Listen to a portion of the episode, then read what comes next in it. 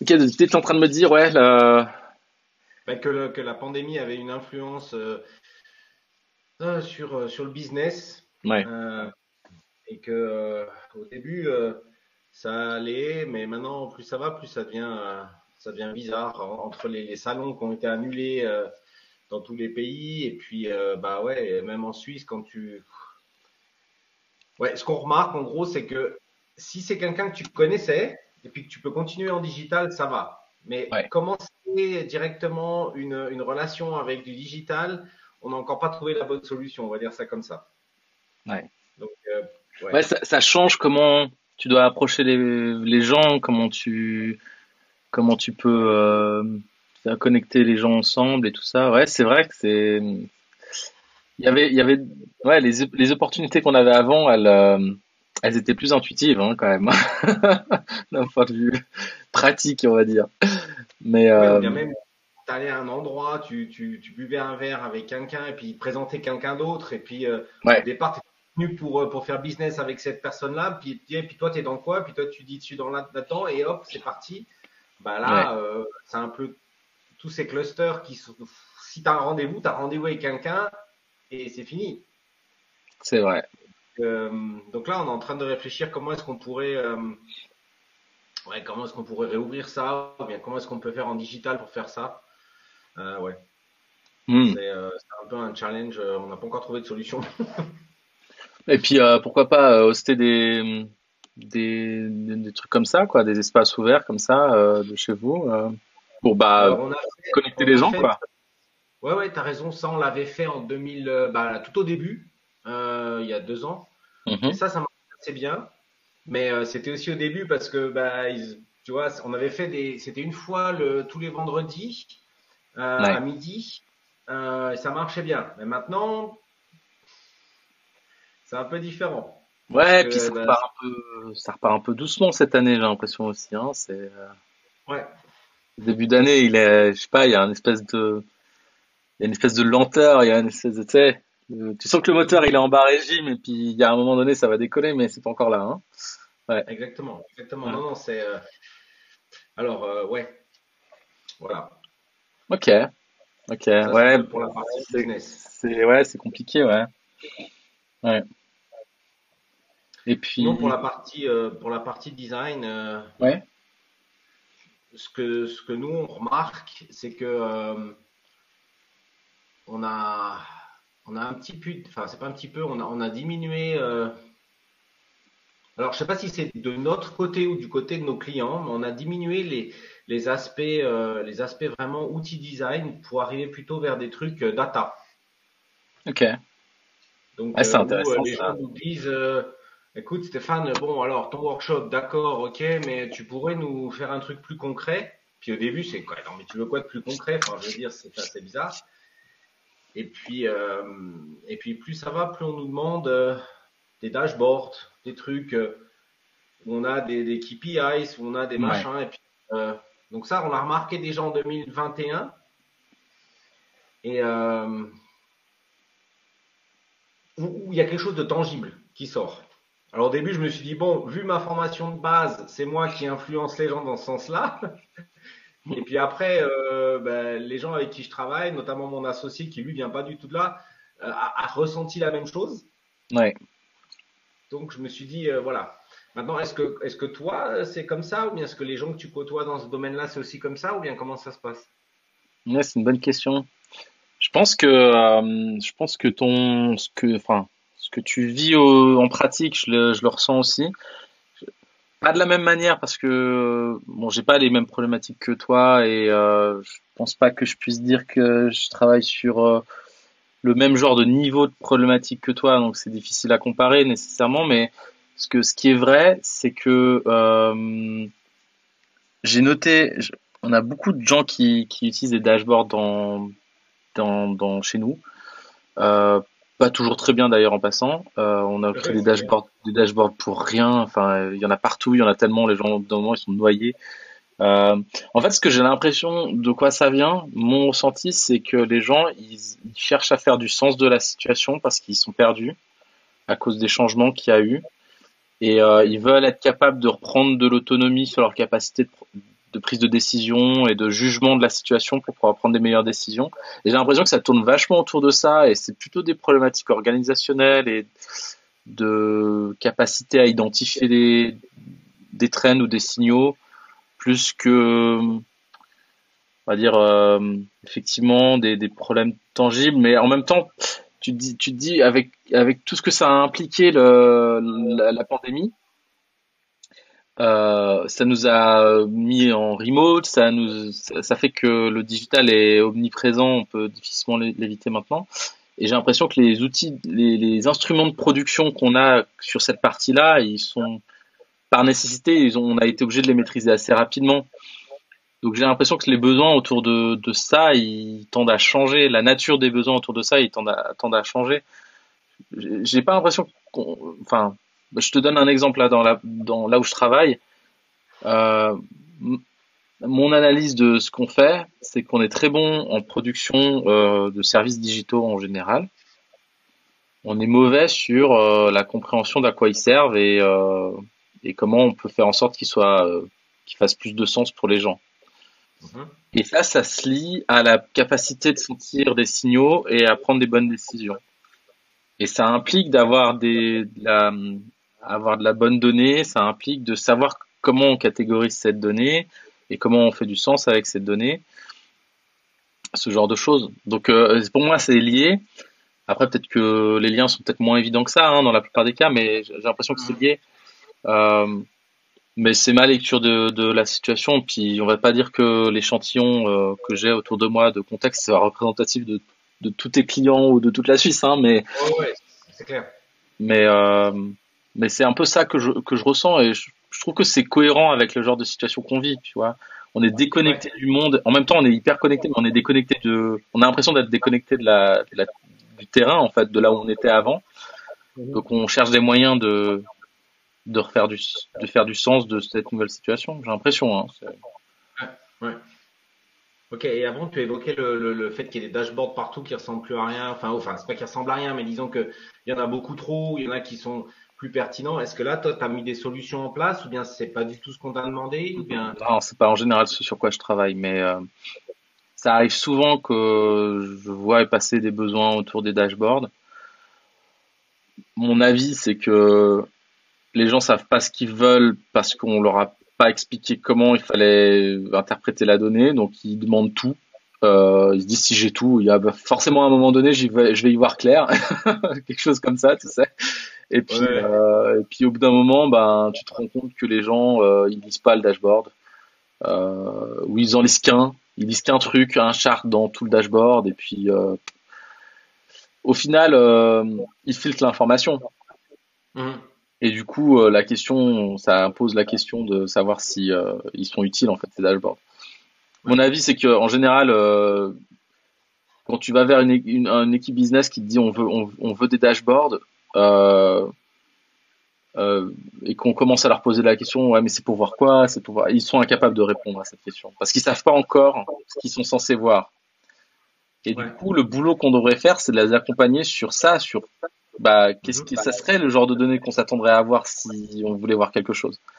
Mais euh, c'est rare qu'on fasse ce boulot-là parce que le, les gens à l'IT, ils, ils, ont l'habitude d'avoir déjà la donnée et d'attendre qu'on leur donne des specs pour leur dire, bah, maintenant on, on filtre euh, des choses. Tu vois? Je simplifie hein, le discours, mais c'est ouais. mon ressenti. Je sais pas toi, dans ton cas à toi? Ouais, alors ouais, nous c'est la même chose. C'est vraiment ça. C'est qu'il y a des dashboards et puis euh, bah, comme tu dis, ils sont pas pertinents, ou bien c'est euh, je mets le plus dedans avec le plus de trucs, et puis euh, après, bah voilà, chacun s'y retrouve. Mais euh, ouais, ouais, non, c'est la même chose que c'est la même chose que nous. Puis on veut satisfaire tout le monde dans l'équipe. On veut satisfaire le manager qui veut voir la vision d'ensemble, puis on veut satisfaire le mec qui le mec qui fait une tâche super spécifique et qui a besoin juste d'un truc en particulier, puis on veut tout mettre au même endroit en espérant que chacun y trouvera son bonheur. c'est un peu ouais. ça. Hein ouais. ouais. Non, non, c'est exactement ça. Donc ça, c'est là où nous, on est en train de voir où est-ce qu'on pourrait, euh, en utilisant certaines méthodes euh, issues du design, comment est-ce qu'on pourrait aider les gens à, à, à cibler qu'est-ce qu'ils veulent mettre sur leur dashboard. Et là, euh, on l'a pas encore fait nous, mais euh, peut-être que je peux, je, je, peux te donner l'expérience qu'on a enfin que j'ai récupéré d'un Allemand qui fait aussi des podcasts et puis des choses comme ça et qui travaille euh, aussi souvent avec des groupes allemands. Et euh, il, a, il m'a expliqué un truc et ça, j'ai trouvé vraiment cool. Euh, ce qu'il a expérimenté, bon, petite, euh, ce qu'il a expérimenté, c'est avec des clients qui connaissaient déjà, d'accord? Euh, et, et, donc, au lieu de, au lieu d'aller faire des méthodes agiles, il a, il a en tant que, on va dire, facilitateur ou quoi que ce soit, il est allé les voir en leur disant, écoutez, voilà, moi, ce que je vous propose, c'est qu'on fasse un challenge. Et euh, dans euh, trois mois, je dis n'importe quoi, dans trois mois, on a réussi à faire un dashboard dans une équipe euh, de votre, de votre, d'un département de chez vous. Ouais.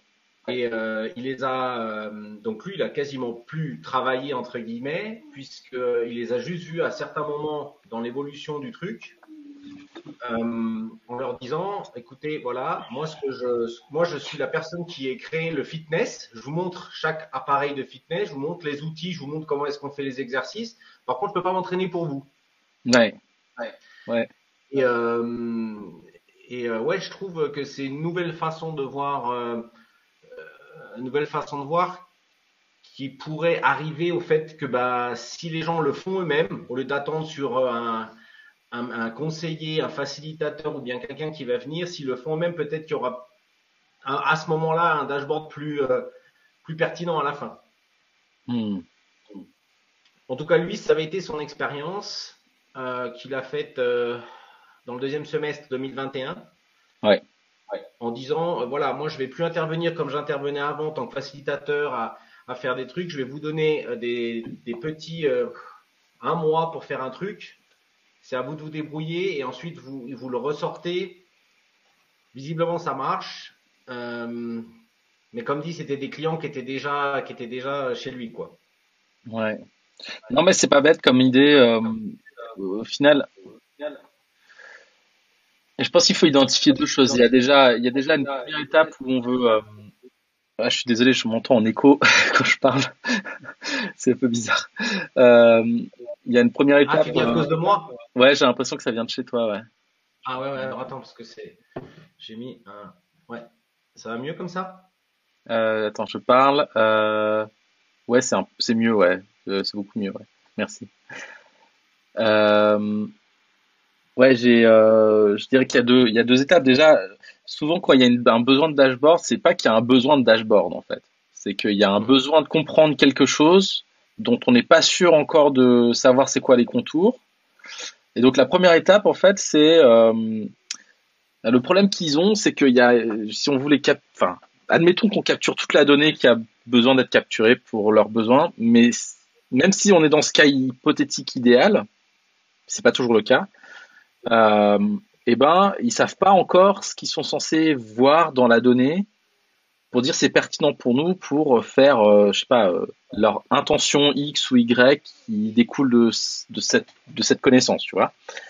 Et du coup, euh, ça veut dire que euh, il faut déjà être capable d'identifier c'est quoi euh, l'information utile pour eux, quoi.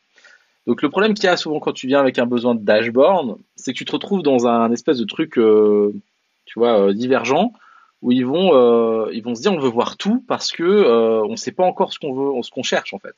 Donc ils sont dans le processus de faire du sens de ce qu'il y a.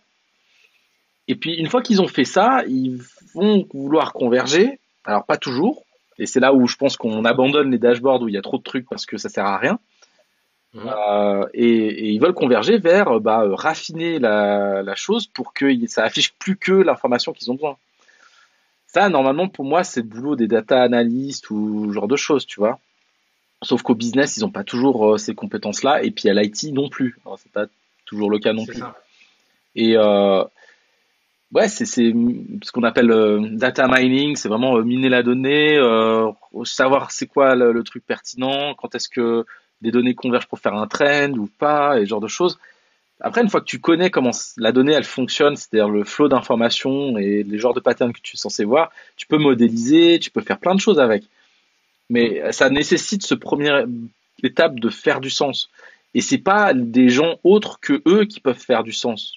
C'est ça. ça qui est difficile. Donc moi, je trouve que c'est une super idée de les, embarquer dans le processus de création de sens à partir de ce qu'il y a comme, comme données, euh, et que ça soit eux qui déterminent eux-mêmes ce qui est utile pour eux. Je pense que ça, c'est clé. Mais c'est de la co-création. Après, après, leur donner entièrement les mains là-dessus, pourquoi pas, si tu as un outil assez flexible pour leur. C'est-à-dire que tu leur donnes, en plus de ça, il faut que tu leur donnes les connaissances pour pouvoir gérer eux, pour pouvoir créer eux-mêmes. Ouais. Tu vois? Et donc, tu as besoin des deux. Euh, as besoin, c'est-à-dire que tu as besoin de les former au préalable à créer des, des, des choses. Euh, mais pourquoi pas hein Je dis c'est c'est très pertinent. C'est très pertinent. j'ai trouvé ça, j'ai trouvé ça intéressant. Ouais. Mais euh, j'approche ça euh, souvent. Euh, j'avais partagé quelques temps en arrière un, un framework que j'appelle le framework de l'explorateur. L'explorateur. En fait, il faut il faut imaginer les, une problématique de ce genre-là comme une île. Et nous, on est un navigateur sur sur un océan et on voit un truc de loin et on sait pas encore ce que c'est. On voit que c'est une île, mais tu es incapable de dire si il y a des s'il euh, y a une plage ou s'il y a des récifs ou s'il euh, y a une falaise ou s'il y a euh, peut-être tu vas dire ouais je vois de la verdure donc il doit y avoir de la forêt mais peut-être que l'endroit d'où tu vois la, l'île tu vois l'endroit où il y a la forêt peut-être de l'autre côté il y a un désert euh, tu vois tu t'en sais rien en fait peut-être en haut en fait c'est pas une montagne c'est un volcan il y a il y a une une caldeira avec un lac au milieu, t'en sais rien, tu sais pas tout ça. Mm-hmm. Et donc la, la, question c'est comment tu vas comment tu vas approcher euh, la problématique en sachant que tu auras toujours qu'une perspective sur un bout de l'île, tu vois? Mhm. Et euh, bah il y a des techniques. On peut distribuer la, on peut distribuer le processus de, de, de création de sens pour que on ait plus d'angles possible sur euh, sur l'île. On peut analyser les éléments structurels de l'île. On peut, il y a plein de choses de faire ça. On peut faire ce qu'on appelle de la topographie, un peu comme comme tu vois comme un terrain, un vrai terrain. On peut imaginer imaginer ce genre de choses. Mais on va dire que c'est intéressant quand tu déportes euh, l'interprétation de, de l'île sur les gens qui sont censés en retirer de la valeur, tu vois. Mhm. Parce que toi, en tant qu'accompagnateur, euh, à la fin que tu compris l'île, ça t'aide à mieux aider les gens. Mais c'est pas une, une, fin en soi de, que tu aies la compréhension de, de l'île dans ce cas-là. Tu vois? Clair. Euh, parce que demain tu vas naviguer vers une autre île et puis tu auras d'autres trucs à tu vois donc euh, l'important pour toi c'est d'avoir les les bonnes approches pour euh, aider les autres à faire du sens en fait mm-hmm. donc ouais, ouais. Je, je, trouve que c'est une bonne métaphore l'île et l'exploration parce que bah, ça te permet de te mettre dans, intuitivement dans un contexte où, où tu peux pas tout connaître en fait où tu peux mm-hmm. pas t'as pas d'expertise à proprement parler sur l'île tu as une expertise sur euh, comment faire de l'exploration, ce qui n'est pas vraiment la même chose. Exactement. Ça, c'est bien aussi, ouais. J'aime bien cette. Euh, j'aime bien ça. Ouais. Le framework, tu l'as mis sur, euh, sur Slack? Oui, il est sur Slack. Je peux le repartager ici dans le chat, il n'y a pas de souci.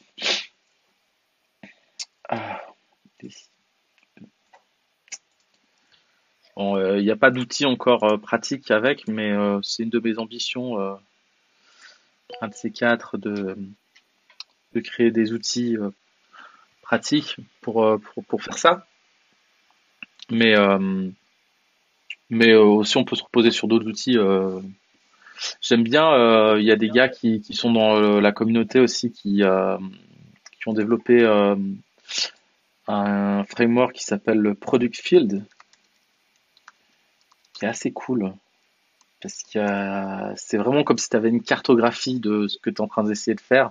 Donc si tu, tu, tu rapportes ça à, à Lille, c'est comme si tu essayais de cartographier l'île, et puis euh, tu as des forces, tu as des points de, as des points de force, tu as des, as des moyens de connaître, euh, tu vois, euh, par rapport à un produit, des choses qui sont plutôt internes à l'entreprise et des choses qui sont plutôt externes à l'entreprise. Je trouve que c'est malin parce que ça t'oblige à te projeter autrement qu'une vision purement euh, tu vois, euh, auto-centré sur euh, les problématiques et genre typiquement euh, dans le cas des dashboards, l'acquisition de données, comment tu détermines la, donnée, qu'est-ce que c'est qu'une donnée utile, mm-hmm. comment tu comment tu l'identifies, comment tu la captures, comment tu t'assures qu'elle soit de bonne qualité, etc., etc. C'est des questions qui viennent bien avant de savoir si tu vas avoir un dashboard ou pas un dashboard, quoi.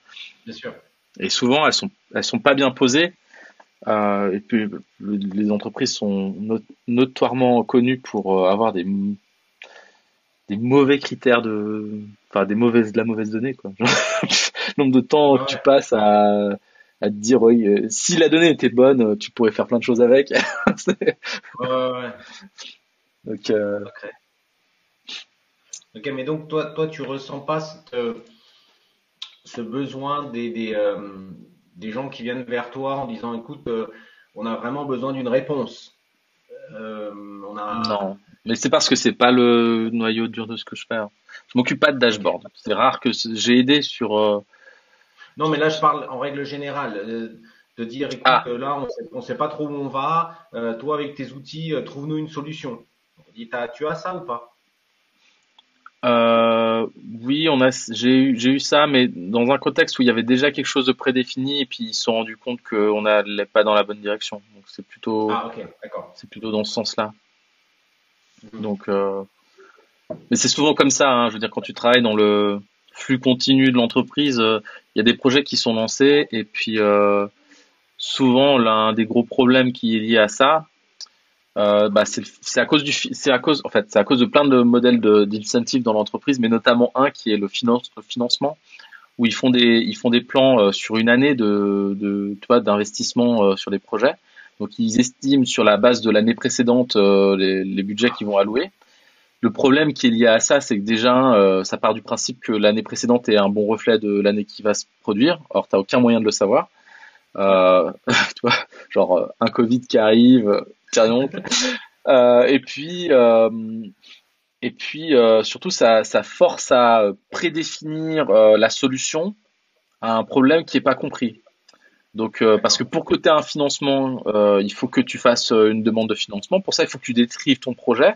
Et donc, ça veut dire d'écrire la solution qui va avec. Euh, et donc, t'as pas de fric tant que t'as pas défini. Mais pour définir, il faudrait faire de la recherche. Mais t'as pas de fric pour faire la recherche. Donc, euh, serpent qui se mord la queue, les gens font quoi? Bah, Ils demandent des financements pour des solutions. Euh, C'est comme ça dans beaucoup de grosses boîtes. Hein. J'ai envie de dire, c'est un peu euh, euh management traditionnel, l'approche traditionnelle, projet. Ça tend à changer.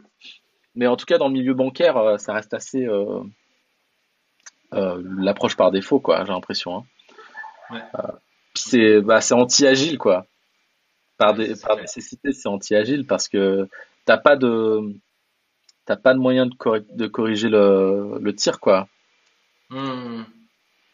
C'est comme si t'avais, tu tu, imagines le mec en train de, de créer de faire sa cartouche là, il met de la poudre, il met la, la, balle et tout. Si ça y est, on a le budget pour l'année et c'est fini, t'as tiré euh, la balle, elle est partie pour un an. Euh, ah ouais, c'est ça. quoi. Hein. C'est obligé d'attendre un an pour euh, avoir des financements ou euh, je sais pas quoi. Si tu les as. tu connais la musique, hein, je pense que c'est pas c'est pas nouveau à tes oreilles, hein, ce genre de problématique. Non, non. La, la seule différence, c'est que quand, euh, vu qu'on n'est pas en interne, nous, quand on intervient, ils ont déjà. Alors, il y, y, y, a deux choses. Soit on arrive et puis ils viennent avec un problème, puis on est là, puis on dit mais c'est pas votre problème en vérité. Ouais. Autre chose. Ah, d'accord. Mais on a ce budget-là. OK, alors on va faire quelque chose avec ce budget-là. Donc, le, ça shift, si tu veux, le, montant financier reste le même, sauf que la problématique ou ce qu'on va chercher est autre chose. ça, ça nous arrive assez souvent. Euh, ou sinon, c'est des trucs hyper, euh, hyper précis, quoi. Ouais. Où là, on doit, on doit juste euh, venir développer certaines, certaines stratégies. Euh, ce qu'on a aussi vécu euh, l'année dernière, c'est qu'il y a, y, a, y a, certains paramètres humains qui deviennent de plus en plus, enfin, à cause du fait qu'on soit en remote, qui deviennent importants qui ne l'étaient pas avant. Ouais. ouais. Comme quoi, par exemple euh, On a vécu avec un, avec un client. On, on, leur dit voilà, on va faire tout ça en remote et ainsi de suite et ainsi de suite. Et puis pour nous, on s'était pas posé la question euh, que ça va être un problème la remote, tu vois, parce qu'on est en deuxième année de Covid, euh, donc on s'est dit voilà. Et puis pour finir, le, directeur informatique de la société, le directeur informatique de la société propose du présentiel parce que le remote c'est pas forcément une bonne idée. Attends, on recommence. j'ai pas bien compris. Je crois que j'ai pas bien compris ce qu'il a dit.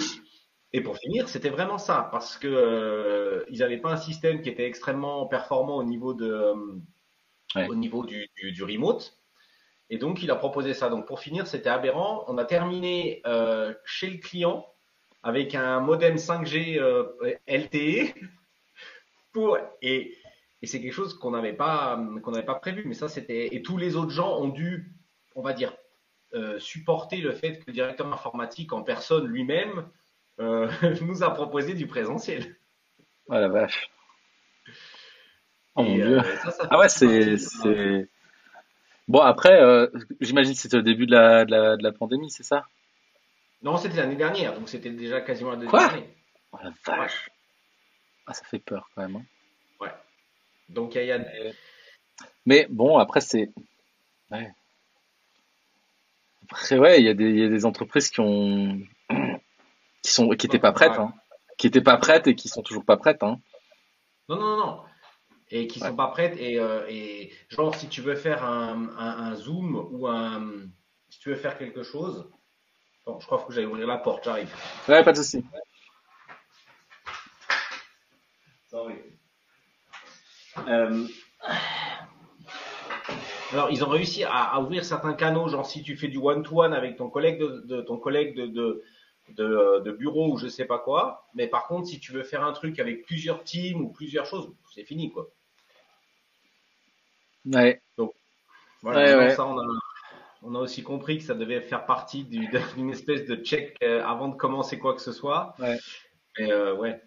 Mais c'est intéressant parce que c'est des problématiques. Euh, enfin, je veux dire, le, fait que vous soyez en externe, ça, ça change les dynamiques quand même. Je trouve dans la relation qu'il y a sur un projet donné, bah, le, le, enfin, je suis consultant, mais, mais on est perçu comme de l'interne parce que beaucoup de gens sont consultants euh, là où, là où je, là où je bosse. Donc, euh, c'est, euh, c'est, on va dire que c'est un état normal. Et, et à cause de ça, ou grâce à ça, je sais pas, on est obligé de se plier en fait à comment l'entreprise fonctionne Là où quand tu c'est-à-dire que les, les dynamiques en place sont, sont, sont, sont, sont différentes de quand tu viens en externe.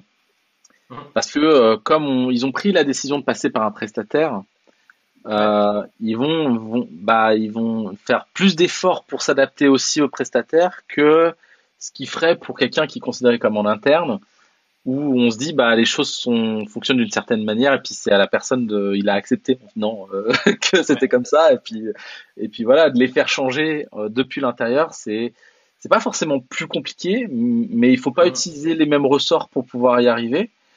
Et euh, et j'ai pas envie de donner euh, enfin l'impression que c'est forcément impossible ou, ou compliqué mais quand tu es depuis l'extérieur, tu peux imposer des, des, règles parce que tu dis c'est comme ça qu'on fait les choses et puis euh, bah vous nous avez choisi pour ça donc euh, pour, qu'on nous on changerait euh, c'était les, les, termes du contrat en fait. Donc euh, ouais, ouais. Ça, ça, ça, impose mais ça veut pas dire que ça va durer dans le temps. Ce changement de comportement de l'entreprise il va il est il est pas persistant il est il est éphémère il est le temps d'une interaction tu vois. Et c'est un peu le, le c'est un peu le, la contrepartie de l'immédiateté des changements que vous pouvez faire, c'est qu'ils sont, ils sont éphémères dans un sens sur ce plan-là. Et euh, là où quand tu es en interne, oui, ça prend plus de temps, mais quand tu as réussi à changer des choses, ça a tendance à bah, avoir un effet qui dure plus longtemps parce que c'est des changements plus structurels, tu vois. Ouais. Donc, euh, c'est mon analyse parce que j'ai eu travaillé, enfin j'ai vu comment on travaillait des fois avec des avec des entreprises externes ou avec des très prestataires et euh, voilà, j'ai des exemples de procédures, de méthodes que des prestataires sont venus faire. Et clairement, tu voyais que tout le monde acceptait, acceptait la contrainte de changer les habitudes parce qu'ils savaient que dans, dans un mois, les mecs, ils étaient plus là, puis qu'on allait reprendre les choses comme avant. Donc, euh, tu vois, c'est ce que je veux dire. Je pense que tu as dû ressentir ça aussi des fois, des, ce genre de. Oui, alors, et, et, on a aussi vécu des trucs assez drôles, c'est que euh, il y a, il y a dans le middle management, il y en a certains. Écoute, moi, je vais pas me prendre la tête avec ma société, ma structure. J'ai mes affaires en privé. Tu m'appelles sur. Alors, c'est plus euh, at le nom de ma société, c'est at euh, gmail.com. Et puis, on travaillait comme ça. Et donc, on a eu des équipes entières. Euh, c'est en sous-marin. en sous-marin. Ah oui, si on, ouais, on était en sous-marin puisqu'ils en avaient marre de travailler avec des outils qui correspondaient pas. Euh, juste faire un Miro, euh, c'était pas possible. L'adresse IP était bloquée. Donc euh, ouais, c'est. Mais ça, ça, démontre. Ça, ça s'est vraiment, vraiment développé en, depuis le début de 21. C'est chouette, c'est chouette que tu dis ça parce que ça démontre un truc que les gens souvent en interne, enfin dans les entreprises qui sont là peut-être depuis longtemps ou qui ont une vision un peu classique de comment les, les entreprises fonctionnent, que euh, quand, quand, un truc structurel ne fonctionne pas dans une entreprise, les gens ils trouvent des moyens pour des contourner pour arriver quand même à faire ce qu'ils ce qu'ils doivent faire quand la motivation elle est là. Il euh, y, a, y, a, y, a, y, a, rien à faire. Alors après, il y a des gens qui, qui vont qui vont se dire que c'est euh, contre les règles de l'entreprise ou que que ci que ça. En attendant, c'est des gens qui ont fait ce qu'on en attendait d'eux. Ouais. Donc des fois c'est accepté. Je veux dire, des fois après les boîtes qui ferment les yeux sur ce genre de, de trucs qui passent, ils savent que les gens contournent, mais ils préfèrent pas savoir. Et il faut surtout pas dire. J'ai connu ça. au début de la, pandémie. On, on utilisait des trucs, c'était fou. Il y, avait beaucoup de gris euh, dans les guidelines. Euh. alors il vaudrait mieux pas utiliser. Après, après, voilà vous êtes prévenus. Faites comme c'est à vos risques et périls. Au final, les gens faisaient quand même, hein, parce que tu bossais pas sinon. Tu étais à la maison devant un ordi et tu faisais rien, quoi. Tu pouvais rien faire. Mmh. Non, non, c'est ça. Donc ça, ouais, ça c'est c'est ce qu'on a, c'est ce qu'on a ressenti, quoi. Ouais. Mais euh, mais par rapport au, si si je si je prends les outils euh, de design, de, service design, de design thinking qu'on a utilisé dans le passé et ceux qu'on a utilisés dans les deux dernières années, euh, il y, a, vraiment une, un champ. Enfin, moi, je vois euh, un comme ça peut-être un sentiment du ventre, mais je vois qu'il y a des. Euh, ah. Il y a quelqu'un qui est là. Salut Alexis. Tu peux monter un peu. On est vers le, le petit salon là, juste en haut. Attends, j'arrive, j'arrive. Pop, pop, pop. Salut. Salut. Alexis. Salut Stéphane, enchanté. Enchanté. Euh, salut Kevin. Bonne année du coup. On va, c'est pas encore. Ah ouais, bonne année. Ah ouais, bonne année, hein. Ça fait plaisir de te voir. C'est chouette. Bah ouais, ça fait longtemps déjà. Bah oui. Ça passe vite. Ça passe trop vite, ouais. Bon, ça va, j'interromps rien. Alors Stéphane est en train de, nous expliquer, enfin de m'expliquer un peu ben, son ressenti sur l'évolution des pratiques, euh, en tout cas de leur côté, euh, depuis que la pandémie a commencé, en fait depuis deux ans, en termes de pratique design, euh, thinking and design de service. Ok. ouais. Du coup, bah, tu, il était en plein dans l'explication, donc tu peux reprendre là, Stéphane. Ouais, j'interromps rien si tu veux, comme ça, tu t'es lancé. Tu veux, après, on peut, on peut prendre un verre. Je vois qu'il y a, il y a de quoi, il y a de quoi consommer là. Vas-y, clique dessus, voilà. Super. Exactement. Ouais, donc si, si j'essaye de mettre un truc un peu, euh, un peu quanti, quantifié, c'est euh, peut-être que dans les années précédentes, avant ça, on aurait fait, euh, et je dis n'importe quoi, je prends le Hamaitui par exemple, on aurait fait deux Hamaitui par année. là, depuis la pandémie, on en fait, on en fait 10 par mois. Tu vois ce que je veux dire? Ouais ça que j'essayais de dire depuis le début, c'est on, on, nous demande d'être plus en plus concret. Tu vois? Euh, Faire un blueprint sur. Euh, euh, non, non, non. C'est trop complexe ton histoire là. Fais-nous un byte oui. Tu, tu, fais ça pendant une heure avec nos middle management et à la fin ils savent au moins, au moins qu'est-ce qu'ils doivent résoudre cette équipe. Et c'est tout ce qu'on te demande. Tu vois C'est ça, c'est ce que j'ai ressenti. Maintenant, et c'est pour ça que je partage ça avec vous. Est-ce que vous avez le même sentiment? Est-ce que les gens demandent plus de concret qu'auparavant ou pas? C'est un peu ça l'échange. Ah, c'est une bonne question. Je sais pas, Alexis, si tu veux dire quelque chose. Ouais, euh, alors j'essaie de, prendre la balle au vol. Euh, je pense, je pense qu'il y a deux questions dans ça. C'est un, je pense pas qu'il y, ait vraiment de différence en termes de concret ou pas. Euh, le, enfin, nos pratiques euh, ont toujours été mal comprises et le sont encore, mais euh, je dirais ce besoin concret d'aller droit au but, on va dire, et d'être euh, d'éviter le charabia et de perdre du temps parce que là, les stakeholders ils veulent seulement résultat et de savoir ce qui marche ou pas. Ça a toujours été là. Euh, après, pour reprendre un peu le, sujet de la pandémie, euh, je pense que peut-être oui, avec il y a peut-être un effet remote qui fait que bah euh, oui, tu vas aller entre guillemets euh, peut-être par les médiums ou le, que tu utilises, les outils que tu vas utiliser, peut-être un peu réduit à aller euh, de pas perdre ce temps, un peu comme tu vois le remote. Je pense euh, c'est une question, tu vois, je parlais tout à l'heure, quelqu'un euh, disait, enfin un mec qui, qui, qui, qui, à qui je travaille, qui est en marketing, lui, il a peut-être 50 balais, tu vois. Et lui, il dit, moi, je travaille mieux au bureau. Moi, je dis, bah, je travaille mieux à la, maison. Euh, et moi, mon utilisation du bureau, elle est plus d'aller, en fait, voir les gens, savoir ce qui se passe. Euh, alors qu'en remote, bah, tu es très timé. Il faut, si tu pas de meeting, ça n'existe pas. Tu dis on se parle, mais il faut que tu aies un truc dans ton agenda. Sinon, tu ne se parles pas. Donc, voilà, peut-être, pour prendre le parallèle, je pense que c'est quelque chose à voir peut-être avec le médium et le fait d'être remote. Bah, tu es obligé euh, de ne pas avoir de perte de temps, de rester, d'avoir un fil très rapide parce que bah, tu as beaucoup de pertes de contexte, des choses comme ça. Donc, tu dois être vraiment presque sur du sûr. Quoi. Euh, ouais. voilà, je pense que c'est ça qui me fait, euh, on va dire, euh, voilà, my two cents on the discussion. ouais, je, te, je, te, je pense que je te rejoins sur euh, un point sous-jacent à ce que tu dis. J'ai un c'est pas qu'ils veulent que ça soit plus concret, c'est juste que euh, les effets doivent paraître plus immédiats. Donc c'est plutôt ici du short terme euh, en termes d'impact sur euh, le travail. C'est vrai que le service Blueprint, en soi, comme comme artefact immédiat, c'est pas c'est pas c'est pas un usage immédiat. Il faut... Après tu dois après tu dois quand même ça, ça implique des choses pour plus plus de plus de monde. Euh, ça implique qu'après tu dois en dériver toi des, des actions pour euh, de la tech, des actions pour du euh, customer euh, relationship, je sais pas trop quoi. Ça, ça, implique plus de choses, donc ça paraît pas moins concret, mais c'est juste que les effets immédiats de, ils vont être déportés sur une période plus longue. Et peut-être que je te rejoins. Enfin, c'est un moyen de peut-être lier les, le, les deux points en fait sur la l'outil, ce qu'il apporte et, ce, et les effets qu'il a. Ils ont tous des effets différents. C'est clair que un How Might We, ça paraît hyper euh, immédiat comme cause et effet. Tu vois, tu te dis à la fin on sait. à la fin on sait. Bah oui, bah voilà. Hein, ça... Mais euh, ça veut pas dire que tu, ça veut pas dire que tu vas mieux résoudre le problème quand même. Tu vois. Voilà. Oui, ou même le résoudre tout simplement. Voilà. c'est de l'inspirationnel, quoi. Ouais. ouais. Je sais pas si ça fait du sens, Stéphane. Toi, tu ressens pas forcément ça, Alexis? Bah après, enfin moi, moi je dirais, euh, je dirais moi, moi, moi, pour donner un peu de contexte, je suis en UX research. Donc on va, on va dire, je suis, enfin, dans la majorité de mes, mes projets quand même, je suis dans le super concret parce que je fais beaucoup de tests utilisateurs où euh, je vais faire du card sorting, euh, enfin en termes de projets que j'ai fait récemment.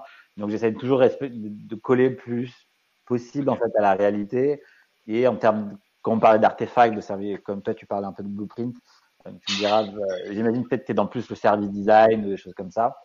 Euh, ce que j'imagine, je dirais, j'essaie de coller à la réalité dans le sens où, moi, mon artefact, c'est la, la, vidéo de l'utilisateur et les problèmes identifiés. Donc, en fait, euh,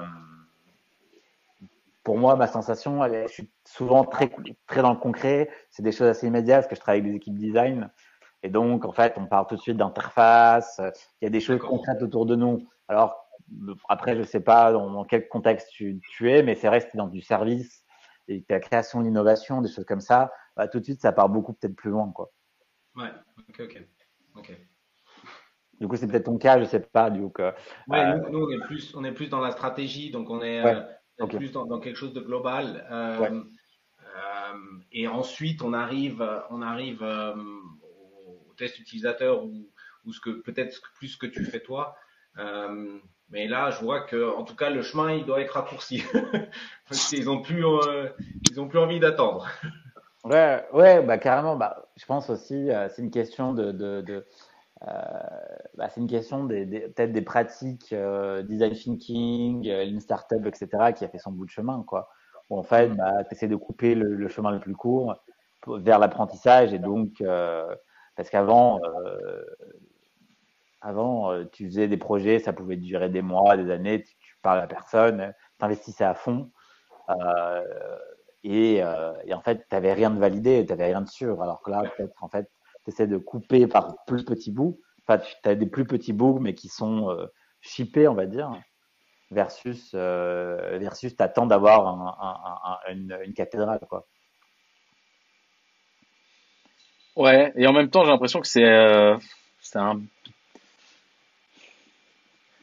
j'ai envie de dire que c'est un des biais des méthodes euh, comme le Lean Startup et tout ça, c'est que les gens, ça, ça donne l'impression que pour faire du concret, il faut faire du. Si tu reprends la, les boucles là, euh, tu sais, euh, il y a le build, mhm. learn, euh, quoi? Oui, bah, tu avais écrit justement, je pense, une critique sur.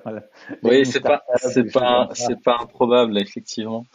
Euh, mais un des, un des problèmes de ça, c'est que les gens, ils pensent que pour learn, pour faire de l'apprentissage, il faut d'abord faire du build. Et du coup, ah oui, c'est ID, build, learn. Puis c'est censé s'alimenter. Et sur le papier, ça marche assez bien sur le papier. Euh, sauf que c'est pas une, c'est pas un modèle, c'est pas un modèle de fonctionnement euh, tiré de la réalité. C'est, euh, on va dire, un idéal qui est proposé. Mhm. C'est pour ça que c'est un concept sur le papier qui marche bien, mais dans la pratique, ça donne l'impression qu'il faut vite avoir des idées pour vite builder, pour vite apprendre des choses, pour vite itérer. Et donc euh, les gens ils cherchent à faire vite tout quoi.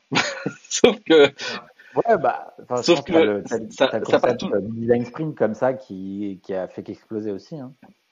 Ouais, mais justement, euh, puisque tu parles de ça, on nous a demandé, mais tu peux pas faire un design sprint plus court bah, bah, bah, tu, peux faire plus bah, court, tu peux tout faire, on peut tout faire en une heure s'ils veulent, hein, pas un problème. C'est très vrai, c'est très vrai ce discours. Hein. Enfin, Kevin, tu as peut-être été là dans la discussion, euh, mais j'ai eu pas mal de gens, en fait, même de freelancers, qui maintenant font des design sprints de un jour. Parce que leurs clients sont pas capables, je te jure. Et donc, ils ont des années. D'ailleurs, un des mecs qui est, qui souvent, en fait, ils ont compressé le design sprint en un jour parce qu'entre guillemets, les clients voulaient faire design sprint mais n'était pas prêt. pas investir euh, une semaine, blablabla. Trois, quatre jours. après, euh. après c'est c'est exigeant hein, le design sprint en termes de, de ressources euh, organisationnelles, c'est exigeant.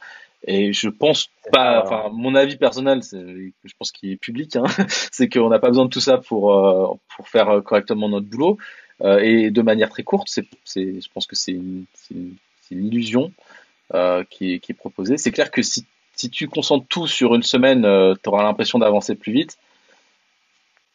Mais euh, ça reste questionnable sur, euh, en fait, tu vois, il y a, y, le scope et il y a le scale de ce que tu vas apprendre de, ta semaine de travail. Une semaine, c'est, je veux dire, c'est ce que tu peux apprendre en une semaine effectif, c'est incompressible. Tu, tu, tu, peux pas changer la capacité, ta capacité à apprendre en si peu de temps, quoi. Et tu vas, et plus tu réduis le temps, et plus tu réduis le scope de ce que tu es capable d'apprendre et l'échelle à laquelle ça va, ça va, ça va avoir un impact.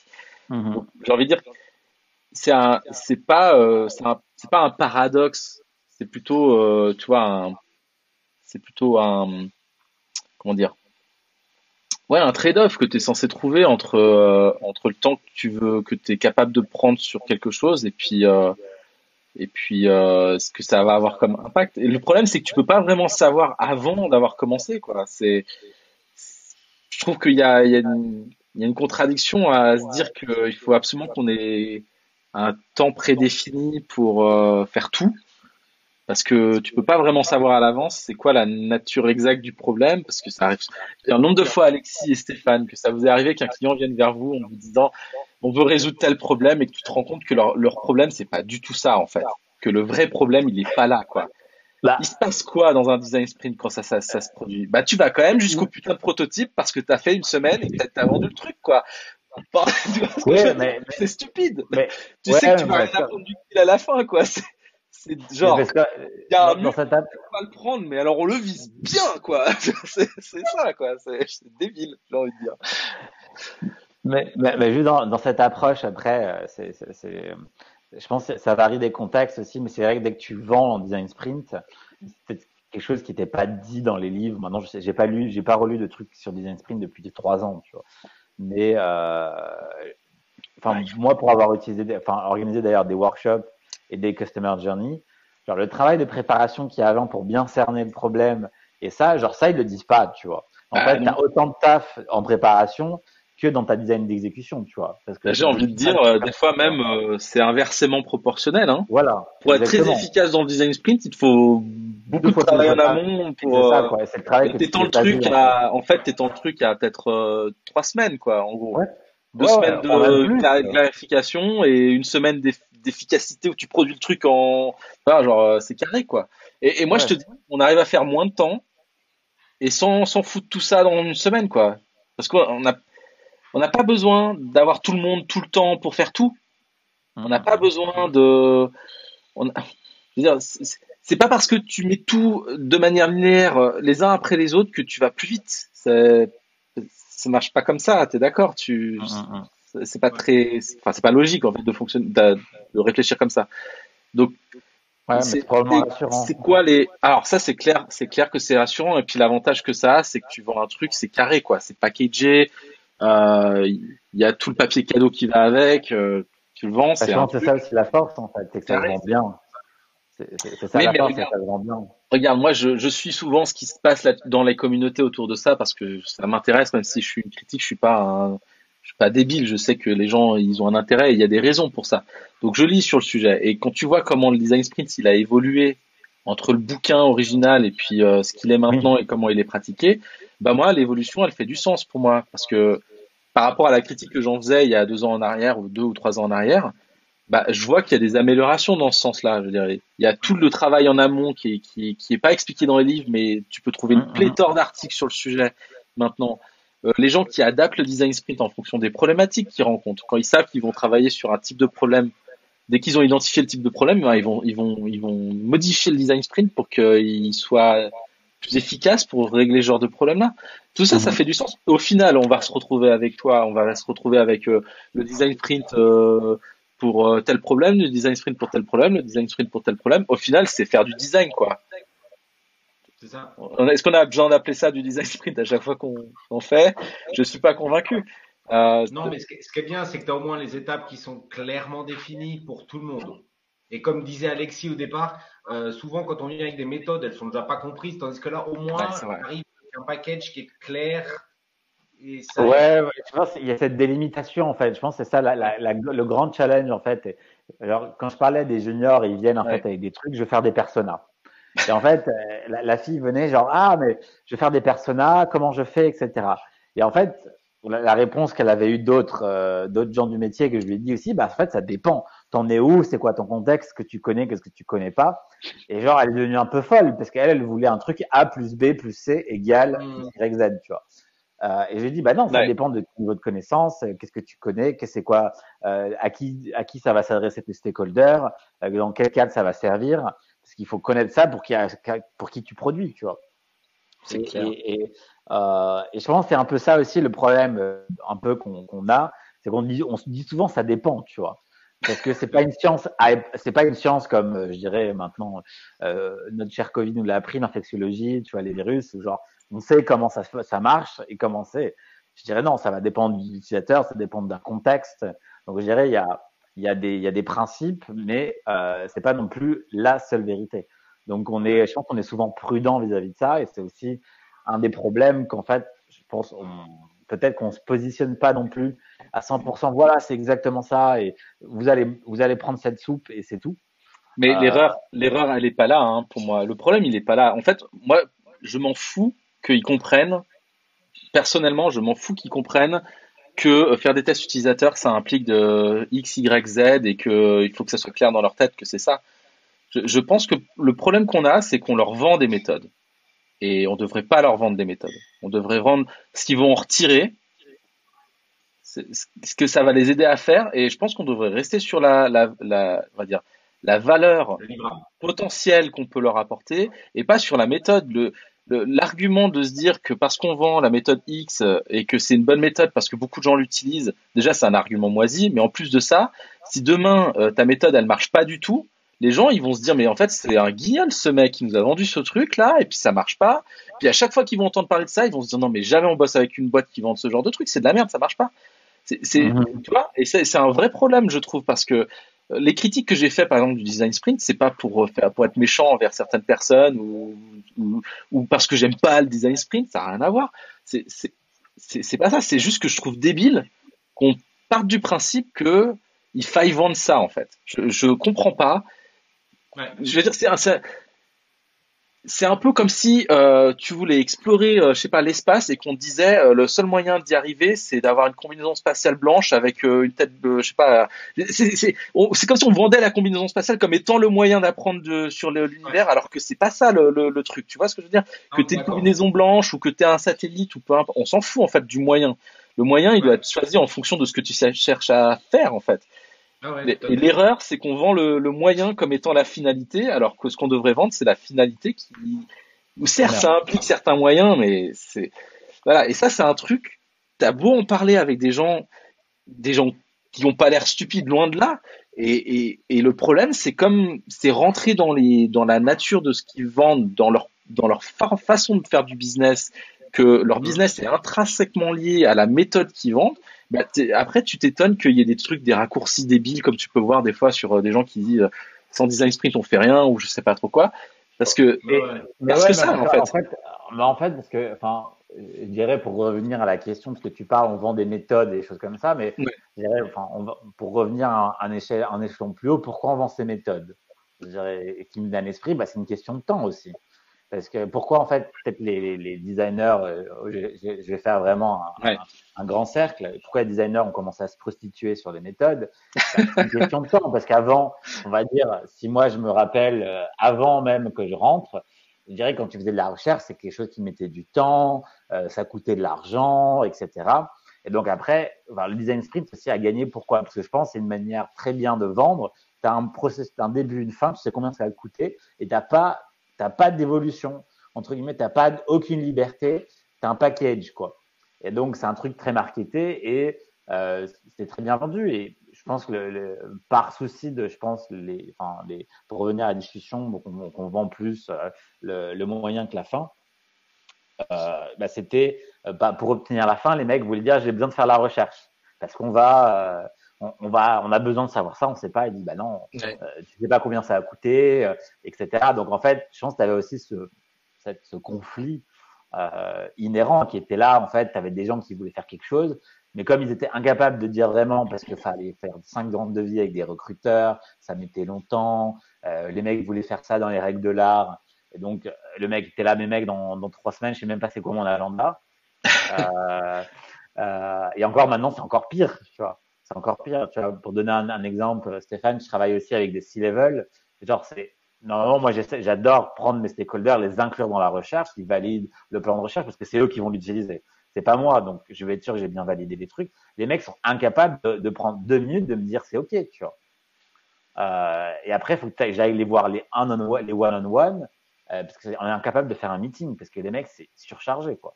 Et, euh, et, ils sont bloqués à trois mois, à trois mois à l'avance. Donc c'est impossible de les mettre. Mmh. Euh, mmh. Donc, euh, et donc voilà, je pense qu'il y, y, a cette grande notion de euh, peut-être de temps. Euh, quand tu parlais de concret, Stéphane, peut-être aussi avec la pandémie, mais bon, je pense qu'il y a un, un, truc beaucoup plus de fond. Il y a cette notion de temps en entreprise, peut-être pas toutes, mais dans laquelle, dans laquelle où je suis. mais enfin, de ce que je vois, c'est il y a cette notion de temps qui est vraiment euh, euh, les mecs n'ont pas le temps, ils passent leur temps en meeting quoi. Mmh. Donc euh, oui, genre il faut que ça soit A plus B et, et la, méthode la plus courte entre guillemets la moins chère nous donne le meilleur des résultats et là ils sont heureux quoi. Mais on est d'accord, ça marche pas comme ça. Non. Au final, au final, les gens, les gens, les gens, ils, je veux dire, quand ils, ils bossent avec un, une boîte comme Design Sprint Ltd, là, comme on les connaît très bien, qui vendent la méthode, euh, la méthode euh, trademark, ok, euh, la méthode TM, qui marche super bien. Les gens à la fin, ils sont satisfaits pas parce qu'ils ont utilisé la méthode TM, d'accord? Ils sont satisfaits parce qu'ils ont bossé avec des gens compétents qui savent faire, qui savent faire ce qu'ils font, ils le font bien. C'est ça qui compte. Je veux dire, c'est à la fin, c'est ça. Quand toi, Alexis, on te fait confiance sur pour accompagner, pour les accompagner sur des projets de recherche et euh, ils s'en foutent au final que tu utilisé euh, les bidules machin, que tu allé voir machin truc, Jean Dupont machin pour avoir de l'info. Ce qui, ce qui importe, c'est à quel point ça les a aidés dans et ça ils vont l'associer à ça va ils vont l'associer à toi, pas à la méthode. Alors oui, indirectement, par contamination, ils vont se dire oui, il a utilisé la méthode machin. La prochaine fois que truc, il va en parler, euh, ils vont faire tilt, ils vont faire ah oui Alexis il avait utilisé la méthode, c'est vrai que ça avait bien marché, donc la méthode elle doit bien marcher si, la, si Alexis l'a fait que ça a marché, mais c'est un, un effet de contamination et inversement quand on vend la méthode comme la vitrine de ce qu'on fait, euh, on, on s'attend que par contamination, ça nous amène euh, la crédibilité. Parce que la méthode, si elle est connue, tu es d'accord Par effet de contamination, ça, si on dit qu'on fait la méthode, ça amène de la crédibilité. Donc je comprends pourquoi ça existe. Je, dis- je dis pas que c'est pas normal que ça existe. Je dis juste que euh, des fois, et ça c'est c'est- c'est fatigant, euh, le discours il tourne autour de nos outils. D'ailleurs en design, on adore parler de nos outils, nos méthodes, et je trouve ça mais Mm, les outils, ils changent tout le temps, quoi. Ouais. Tu fais pas du design aujourd'hui comme t'en faisais il y a 5 ou 10 ans, quoi. Moi, je, je, je me rappelle encore quand je dessinais sur Illustrator, tu vois, des, des sites web, quoi. Euh, c'était Ouais. ça, hein. C'était ça, mon, Mm, mm, mm, mon temps. Et puis qu'il fallait utiliser des vieux, des vieux formulaires de merde pour, euh, pour faire du, pour faire de la, euh, du survey où, il- où il n'y avait pas euh, la moitié des outils qu'il y a aujourd'hui. Les outils, ils changent, ils sont voués à, ils sont voués à évoluer, à devenir plus performants. C'est, c'est la nature Ouais, des, mais, des mais- outils. mais- mais justement, je pense que c'était intéressant. Ça me fait penser à ce qu'on avait parlé une fois avec, avec Amandine, qui disait euh, justement que les, les méthodes, au final, c'est des outils aussi. Ouais, bah oui. Et donc, et, aussi, je pense à un truc un peu un syndrome de l'industrie où, bon, peut-être qu'il n'y a, pas no- énormément de gens qui ont pris euh, soit une éducation dans, dans ce type-là ou qui ont un recul pour se dire qu'en fait, les méthodes qu'ils utilisent, ce sont des outils, qu'il faut avoir du recul et que c'est moi, professionnel, qui vais utiliser l'outil et pas l'outil qui va m'utiliser, comme n'importe quel template, framework, etc. Euh, et, et après, oui, ça, faut, je pense qu'il y a une certaine. Parlait de ça. On parlait des Euh, dashboards, Stéphane. Ouais. Le dashboard. Je veux dire, c'est comme un marteau. Faut imaginer, t'as un bien marteau. sûr. Ah oui. Les gens, ils se disent, ah, il y a des gens qui utilisent des marteaux et ils plantent des clous, mais comme personne, quoi. Et il y en a d'autres, ils ont essayé avec les poings, ils ont essayé avec plein de trucs. Mais alors, le marteau, ok. Donc, il nous faut un marteau. Sauf qu'on n'a pas de clous, on sait pas trop vraiment à quoi, tu vois. C'est Mhm. ça, le dashboard, le, syndrome du dashboard dans les entreprises. Mais c'est vraiment ça, quoi. Il y a des gens, il faut, faut qu'on ait un dashboard. On sait pas encore à quoi il va nous servir, mais dès qu'on l'aura, tout sera plus clair. Et le même problème avec les méthodes. Le, les gens, ils, ils, ils veulent, ils veulent pas le marteau. Ils veulent euh, ce que le marteau va. Ah, j'ai presque. Ça, je tends vers du job to be done là. Ça me... Ouais, dire. c'est ce que j'allais dire. attends, tu veux pas la, tu veux pas le trou, tu veux pas le Tu trou, veux pas la tu veux le- perceuse, le tu, veux, cadre, tu veux le cadre planté dans le, le cadre. le cadre sur le tableau. Mais alors euh, idéologiquement ça, ça, ça, ça marche assez bien. Après au final on vend quand même des perceuses quoi. Tu vois ce que je veux dire C'est donc euh, il y a quand même un gap entre la théorie et la pratique. Mais euh, je trouve que c'est une discussion saine. Quoi quand dans des entreprises tu te rends compte que tu es capable d'avoir ce niveau de discussion avec des gens euh, et qui se rendent compte qu'en fait que c'est une illusion. L'outil et ce qui va apporter c'est une illusion tant que tu l'as pas connecté à ce que tu cherches réellement à faire euh, et ben là, tu as gagné du terrain, quoi. Que tu sois designer, euh, coach ou je sais pas quoi, peu importe en fait. Quand tu as ce niveau de discussion dans une entreprise, en général, c'est que tu sens que le mec en face, il, tu vois, il est capable de comprendre que euh, c'est pas parce que tu fais X que tu auras Y, quoi. C'est parce que tu veux avoir Y que tu vas faire X. Mm. Euh, et, euh, et ça, c'est com- c'est compliqué, mais Next level déjà. et euh, designer, euh, les designers, on n'est pas bon à ça. Hein. J'ai pas l'impression qu'on soit des qu'on soit particulièrement bon à ça. D'ailleurs, la confusion de le... des deux est, enfin, tellement présente partout. Après, euh, je pense qu'au business c'est pareil. Je pense que les problèmes existent. euh, c'est des problèmes qu'on rencontre partout. Hein. C'est, ouais. Non, carrément. Parce que, parce que toi, tu, disais, Stéphane, maintenant, tu devais faire un, un blueprint ou, euh, euh, ou au contraire, tu as fait un blueprint et euh, je dirais que c'était too much pour les stakeholders. Comment. Non, non, c'est ce que, ce que je disais, c'est que dans le passé, on aurait, euh, pour essayer de mettre un, un- un chiffre et pour essayer d'expliquer mon, mon sentiment du ventre, c'était de dire, dans le passé, on faisait peut-être euh, deux à MyTwee par année, et puis aujourd'hui, on en fait 10 par mois. Oui. Euh, et puis quand on vient avec un blueprint, c'est euh, non, non, mais attends, ton truc là, ça a l'air complexe, on veut même pas commencer. Ou bien, ce qu'on a vécu l'année dernière, on a, on, a, on a vendu un design sprint et la personne, bon, elle a pas accepté. Et j'ai dit, bon, écoute, on fait sur cinq semaines. Tous les jeudis, on se voit. Ah oui, alors ça, ça va. Ok. Donc, on est parti là-dessus. Euh, on est. Euh, on est designer, on est flexible, donc tout va bien. Et pour finir, on a fait, euh, on a fait plus de 10 jours parce qu'à chaque fois qu'on revenait après une semaine, les gens ils étaient chargés d'encore plus de choses que si tu Ah. le fais en une semaine, enfin en cinq jours, les gens, ils n'ont pas le temps de, de, de, processer, si tu veux. Parce que là, tu viens une semaine après, ils se sont chargés des trucs, donc ils doivent d'abord te le dire, et ce qui fait que ça a rallongé le truc. Donc, c'est ça que j'essaie de dire, c'est que là, on est dans un. À cause de cette, de, de, de du fait qu'on peut pas être ensemble, qu'on peut, enfin, qu'il y a des choses qui ont changé, des interactions qui ont changé, euh, ce qui fait qu'à un certain moment, euh, Stéphane, fais-nous un my tweet, quoi. Ouais, mais c'est pas la question, c'est pas ce qu'on doit faire. Ouais, mais au moins c'est clair. Ah, ok. Bon. Ouais, bah, c'est un peu le même, c'est un peu le même paradoxe qu'on a quand euh, t'as les gars qui viennent et qui nous disent qu'il faut une maquette. Ouais. Tu sais, à une époque, euh, c'était ça, quoi. Les mecs, ils venaient, ils disaient une maquette. Au moins, c'est clair, au moins, c'est concret, quoi. Je veux dire, euh, si jamais c'est Oui, bien, on peut quand même implémenter, quoi, tu vois. Euh, C'est ça, ouais. non, mais on n'a pas résolu encore c'est quoi le problème. Mais non, mais on, enfin, c'est une app, donc euh, fais une maquette, quoi. Fais pas chier. En gros, fais- Fais-nous un truc. Ouais, bah, c'est- toujours la notion, euh, enfin, il y a, y y une notion d'impact euh, qui, Ouais. euh, bon, dans la majorité des, des entreprises, les mecs, ils ont qu'une euh, vision de ça, en fait.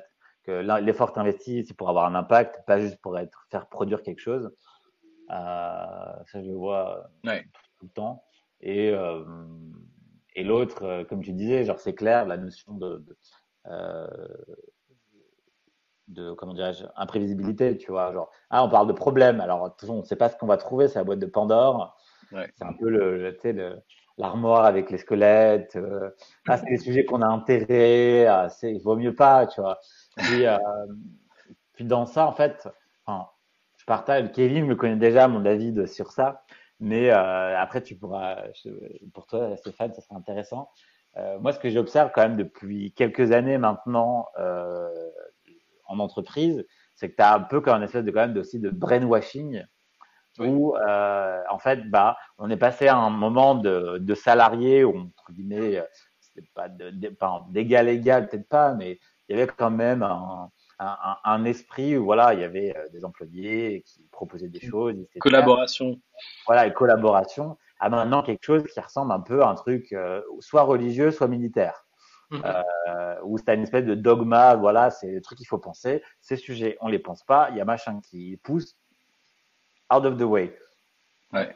Et, euh, et ben en fait, et, et qui, je pense aussi, a une certaine influence sur de quoi on parle, parce que ah ben il faut faire ça, non, mais ça on sait que ça marche, on a, enfin, il y a eu ce niveau de maturité, on a grandi ce niveau de maturité, et voilà, on, on passe pas le seuil, parce que là, ça va remettre encore d'autres croyances. euh, Et une impression constante d'urgence. Ouais, exactement.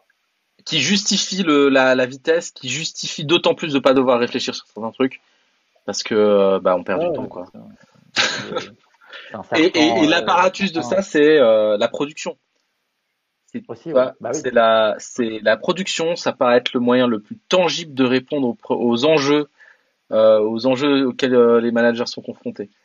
Mm, mm. c'est euh, encore une fois, c'est output versus outcomes quoi. Hein. Bah, ça. Bah, tu regardes, tu regardes, enfin, tu vois dans le design maintenant, tu as les design ops, les research ops, revenue ops, c'est de l'efficience. Hein. Moi, Ah c'est ops, optimisé. euh. Voilà, le research ops, c'est quoi? C'est optimiser le processus. Qu'en fait, tu as tout qui est prêt, tu plus qu'à cliquer sur un bouton et tout, et tout est, toute ta, ta logistique derrière en fait de recherche est implémentée. Donc, euh, personne n'a pensé à rien parce Ouais. que tu optimises le temps euh, du researcher ou des équipes. Et donc, même chose pour le design ops. Hein. Tu vas en prod, tu vois ça avec tes devs, euh, tu as ton workflow qui est déjà fait. Enfin, c'est- ce qu'on appelle c'est ouais, la prod, quoi. Et les, je sais pas si vous avez déjà vu des, des, presses de head of design. C'est ça, hein. C'est euh, outcome, c'est process, prod, pas de temps perdu et euh, un niveau euh, e scale, quoi. Donc, c'est un peu une espèce de, c'est du factory, quoi. Ouais, et ça marche très très bien dans une facto- dans un modèle factory. Euh, moi, je vois aucun problème à faire ça tant qu'on est dans, euh, on est dans un domaine clair où on a déjà un niveau de maturité établi sur euh, un, un domaine, euh, un domaine sur lequel on est en train d'essayer d'agir, et que tout ce qu'on essaye de faire, c'est améliorer ce dans quoi on est déjà bon. Ouais. Donc, euh, ça marche très très bien. Ça, ça marche très très bien dans ce paradigme-là. Dès que Ouais, ouais. tu sors des sentiers battus, dès que tu vas sur des choses où il y a de l'inconnu, de l'incertitude, d'approcher les problématiques comme ça, c'est la, tu, tu peux que te prendre tous les murs possibles et imaginables sur le chemin, quoi. Si tu approches bien les choses comme ça, parce que tu feras aucune distinction entre un bon moyen de faire du sens de d'incertitude, un bon moyen de trier les, les faux problèmes des vrais problèmes. T'as pas tous ces outils-là et ça tu peux pas. Enfin, je veux dire, je, je sais pas. Hein, Quelqu'un qui ferait ça, honnêtement, euh, il serait bon hein, parce que je vois aucun moyen d'optimiser ça. Hein, vraiment, parce que c'est c'est pas c'est du tailor-made quoi. Tu n'as aucun moyen d'anticiper ce que ça va devoir impliquer quoi. Donc euh, mm. Mm, mm. il faut juste des individus et de l'expérience et de l'expertise quoi. Je, je, je, et des, des, des, des, individus ensemble quoi. Je, je vois pas trop d'autres moyens d'arriver à faire ça de manière efficace. Hein. Mais euh, ouais. Juste pour info, je dois, je dois partir dans 5 minutes. Ouais, y a pas de souci. Ah, on, ouais, on, un petit peu on doit un petit peu, on a un petit peu débordé, mais c'est pas comme Oh, si on n'avait pas l'habitude dans, avec moi en tout cas, en général, on déborde assez facilement, donc c'est pas, c'est pas hors de mes habitudes. Euh, ouais, il y avait, il y avait un sujet dont je voulais, je sais pas votre ressenti rapidement, euh, ce que vous en ressentez, mais j'ai eu des échanges euh, sur LinkedIn récemment avec quelques personnes qui sont dans le milieu de UX design particulier, euh, particulièrement et euh, francophone notamment. Et je trouve qu'il y a une, prévalence du, cette notion de, comment dire, de, de l'individu et de son cerveau et de sa psychologie interne sur comment on devrait faire les choses, comment on devrait comprendre le design, qui moi me laisse un peu perplexe, pour ne pas Est-ce dire. que tu peux creuser parce que Ouais, j'ai pas compris non plus. Ok. à, la, à la tête de Donc- Stéphane et, et genre et, et- et Euh, je- ouais genre moi non plus en fait. Ok. Euh, donc euh, euh, des gens qui présentent le l'UX design comme étant euh, euh, en approchant ça de, par la par la psychologie en fait, en approchant ça par des domaines ad- académiques hein, de, de- des sciences, donc euh, la psychologie, les neurosciences, ce genre de choses. Ouais. Euh, ils disent, ben, pour être un bon UX designer, euh, il faut, bah, il faut connaître déjà ces sujets-là. Ça, je vais pas trop contredire, c'est important de les connaître. Mais ils disent que bah voilà, l'expérience c'est euh, c'est il se passe uniquement dans, dans le cerveau et il y a que les processus euh, du cerveau qui ont euh, qui ont un intérêt sur euh, la compréhension de l'expérience. Que euh, en gros, hein, je simplifie dans les grandes lignes, mais que euh, que quoi que euh, euh, euh, il y a un lien de cause à effet entre euh, notre compréhension du cerveau humain euh, notre capacité à agir sur l'expérience et du coup sur le succès des, du, du business. Et moi, je trouve que c'est, euh, ça me laisse perplexe parce que même si je suis pas fondamentalement euh, en désaccord, c'est-à-dire que oui, c'est très important d'avoir des bonnes notions du cerveau humain, puis des processus et tout ça, euh, bah, de limiter notre compréhension de l'expérience qu'au travers du cerveau humain, je trouve que c'est, euh, je trouve que c'est une erreur, quoi, parce que euh, c'est Mhm. nier ben, l'existence de tous les phénomènes externes à nos processus, euh, ce qui nous influence, euh, nier ce qu'on discutait avant avec Stéphane, euh, bah, une organisation humaine euh, dans une entreprise, euh, les, les trucs, les poli- la politique, euh, les, stru- les structures, euh, euh, comment l'information elle circule dans l'entreprise, ce genre de choses. Ça, c'est des choses. Ça, oui, il y a des cerveaux en jeu, mais de voir ça que du point de vue du cerveau, puis se dire ah donc il y a du ça, il y a du ça, je trouve que c'est Ouais. c'est Ouais. quoi. Et je suis et je suis perplexe parce que je sais pas comment euh, argumenter face à ça, dans le sens où j'ai pas envie de commettre un euh, un argument moisi dans le sens où euh, je suis d'accord avec eux et en même temps je dis mais oui mais c'est pas tout quoi. J'ai envie de leur dire c'est c'est pas tout et j'ai eu quelques échanges et je sens ils rapportent tout au, à cette vision en fait d'un point de vue centré sur le cerveau d'un individu. Euh, voilà, comment t'expliques un comportement de masse en fait, le- une, or- une organisation comme une entreprise uniquement par les individus? Tu, tu peux pas, je, je vois pas comment tu fais ça. Mhm, Que mhm, par leur cerveau, c'est pas possible. Je, je sais pas. Je sais pas votre ressenti mais j'ai fait une simplification, donc euh, c'est peut-être pas Ouais, euh, ouais, la meilleure façon de représenter le, le sujet, mais Moi, Ouais.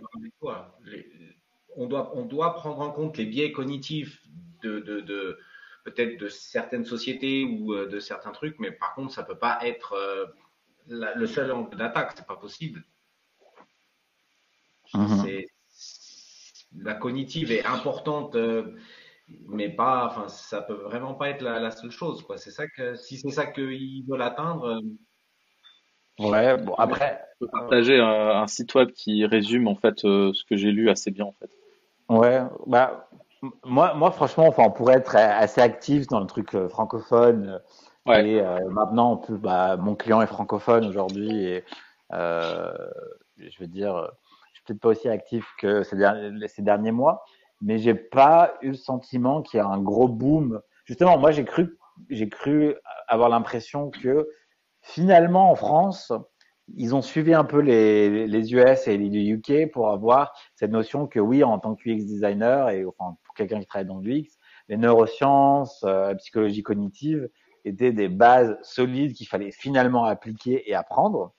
Donc ça, j'ai l'impression que ça commence à ressortir euh, de manière publique. Donc euh, c'était quelque chose qui était enfoui avant. Euh, mais euh, c'est pas moi, moi j'ai pas vu ce, ce, peut-être cette prédisposition à comme tu disais, à cette limitation des neurosciences. Quoi. Euh, mais après, si tu veux un bon bouquin pour t'argumenter euh, sur ça, euh, laisse-moi regarder un très bon bouquin que j'avais lu en fait sur justement, c'est le mec qui a créé, je crois, Simon and Kutcher, Kutcher, comme ça. C'est une agence d'ethnographie à Londres. Mm-hmm. Justement, eux, ils font vraiment que beaucoup de la discovery, ils vont sur le terrain avec les clients, etc. Et justement, il disait qu'en fait, bah, tu n'as pas euh, ton cerveau euh, seulement, mais tu as ton corps. Bah, ton corps est un outil de perception avec, euh, avec ça. et en fait, c'est dans les sensations. Et c'est plus quand on, observe. Il faut être avec les, je dirais, tes utilisateurs, tes clients, comprendre leur contexte. Et c'est qu'une fois dans le contexte que tu vas comprendre ce contexte. Parce que tu peux pas, tu peux le voir en photo, tu peux le voir de loin, mais ce n'est pas la même chose que d'y être. Euh, moi, moi, ce bouquin était super révélateur parce que euh, petite histoire. Enfin, moi, j'ai beaucoup voyagé, j'ai beaucoup vécu à l'étranger, j'ai toujours eu l'impossibilité de faire comprendre aux autres bah, à quoi c'était de, je sais pas, de vivre en Chine, euh, d'être à tel endroit, des choses comme ça, parce que et je me suis toujours dit bon, en fait, je raconte mal les choses, mais en fait, non, c'est pas ça en fait. Le problème il n'est pas là. Le problème, c'est fait, c'est pas possible euh, de quelqu'un, genre j'essaie de faire quelque chose qui, enfin, psychologiquement n'est pas possible et que ton corps ne ressent. Moi, je, je savais ce que j'avais ressenti, mais toi, tu ne peux pas, ce n'est pas possible. C'est tout. Euh, donc c'est une limite et, et, et, je pense que c'est très intéressant au niveau de la recherche justement de changer ses perceptions parce que c'est qu'une fois que tu, tu, seras sur ce point-là que tu vas dire ok j'ai compris parce que j'ai ressenti autour de moi telle ambiance telle atmosphère c'est des trucs qu'on n'arrive pas à mettre de mots quoi ouais ah bah Quentin bah, c'est Quentin dont tu parles oui, alors je vous montre juste, ah bah. hein, vous pouvez zoomer dans. Alors je parle pas que de Quentin, je parle de de, certaines personnes dans la communauté francophone. J'ai pas de souci avec eux en fait. C'est pas, c'est vraiment pas une attaque personnelle et, et je pense que ce qu'ils font, ça a de la valeur et je leur ai dit d'ailleurs. Je pense que ça a de la valeur de parler de ce qu'ils parlent. C'est pas, c'est pas le sujet. C'est juste que dans leur volonté de d'éduquer les gens sur ces sujets-là, ils font par euh, nécessité, je pense, c'est pas très grave mais en soi, mais je trouve que c'est un peu problématique. Ils font des raccourcis euh, pour expliquer la chose. Et je vous donne juste un, un exemple là, ici. J'ai deux exemples. J'ai euh, celui-ci qui vient de, du gars qui a écrit le livre Sapiens, 300 euh, 000 ans d'évolution. ah, mais, mais lui, mais, je sais pas pourquoi. Ouais, mais lui, lui c'est un peu une arnaque. Hein. je j'ai pas de jugement parce que j'ai pas lu son bouquin, donc je sais pas. Non, mais... j'ai pas lu son bouquin, mais avoir ses posts LinkedIn et ses trucs, ce qu'il dit. Là, il, dit, il dit, regarde, la, la, la seconde raison, c'est que l'on peut enrober l'expérience utilisateur dans autant de techniques que l'on veut. La réalité toute simple, c'est simple, hein, et que 100% des utilisateurs sont équipés d'un cerveau, certes, et que 100% d'une expérience se passe dans le cerveau et nulle part ailleurs. Et du coup, ben, il faut comprendre le cerveau pour comprendre, pour savoir comment designer une expérience. Et du coup, qu'est-ce qu'une motivation psychologique Qu'est-ce que la vision et l'attention Les habitudes, la décision, les émotions Oui, mais c'est, enfin, j'allais dire oui, mais trois petits points. il, veut, il veut te sauver, il veut laisser une porte de sortie.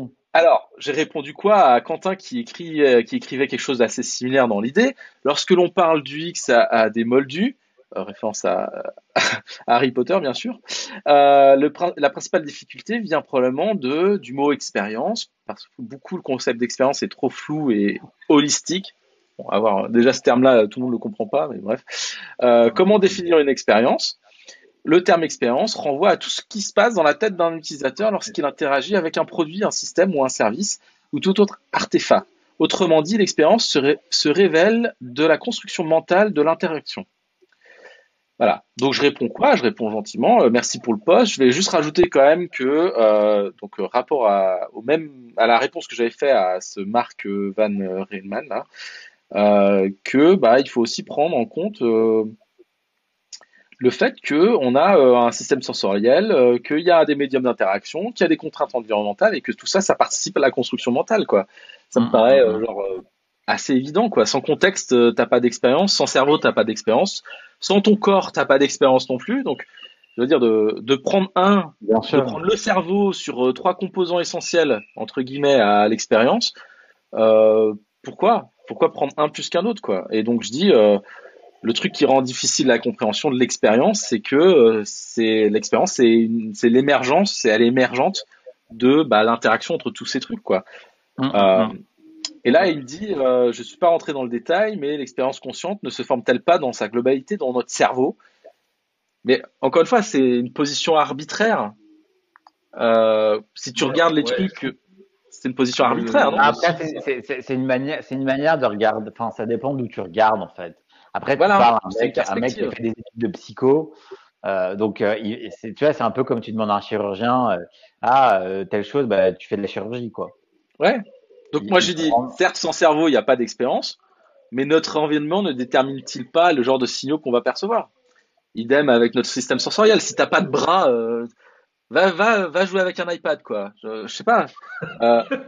Non mais je veux dire ça paraît, ça, je dis ça c'est cru, mais je veux dire ça ça me paraît Non, non, évident que si t'as pas de moyen d'interagir, t'as beau avoir un cerveau, t'auras pas d'expérience. Je veux dire, euh, ça me paraît, je sais Mais je pas. pense que chez le, chez le Quentin, euh, je pense qu'on arrivera, enfin, à, à- à terme, tu peux arriver à, à, à ce qu'il soit d'accord avec toi. Par contre, celui qui a fait Sapiens, lui, il a l'air assez, euh, assez quand même dogmatique sur son truc, là.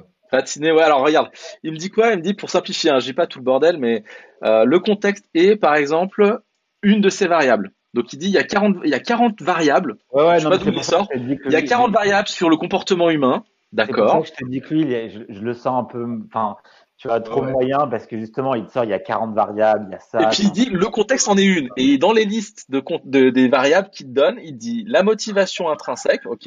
Donc ça c'est intrinsèque, c'est euh, Ouais. les circonstances, bah c'est le contexte. Le lieu, bah c'est le contexte. Le moment, bah c'est le contexte. Les peurs profondes, ok, c'est interne. Les frustrations, ok, c'est interne. Les états de tension, bon, ça peut être externe, interne, ok. Les habitudes, les, solu- les solutions en compétition, bah c'est le contexte. Les événements autobiographiques, bah c'est le contexte. J'ai envie de dire, ok, donc sur les, les, je sais pas, les six que tu vas lister là, il y en a plus de la moitié, c'est, c'est contextuel, quoi.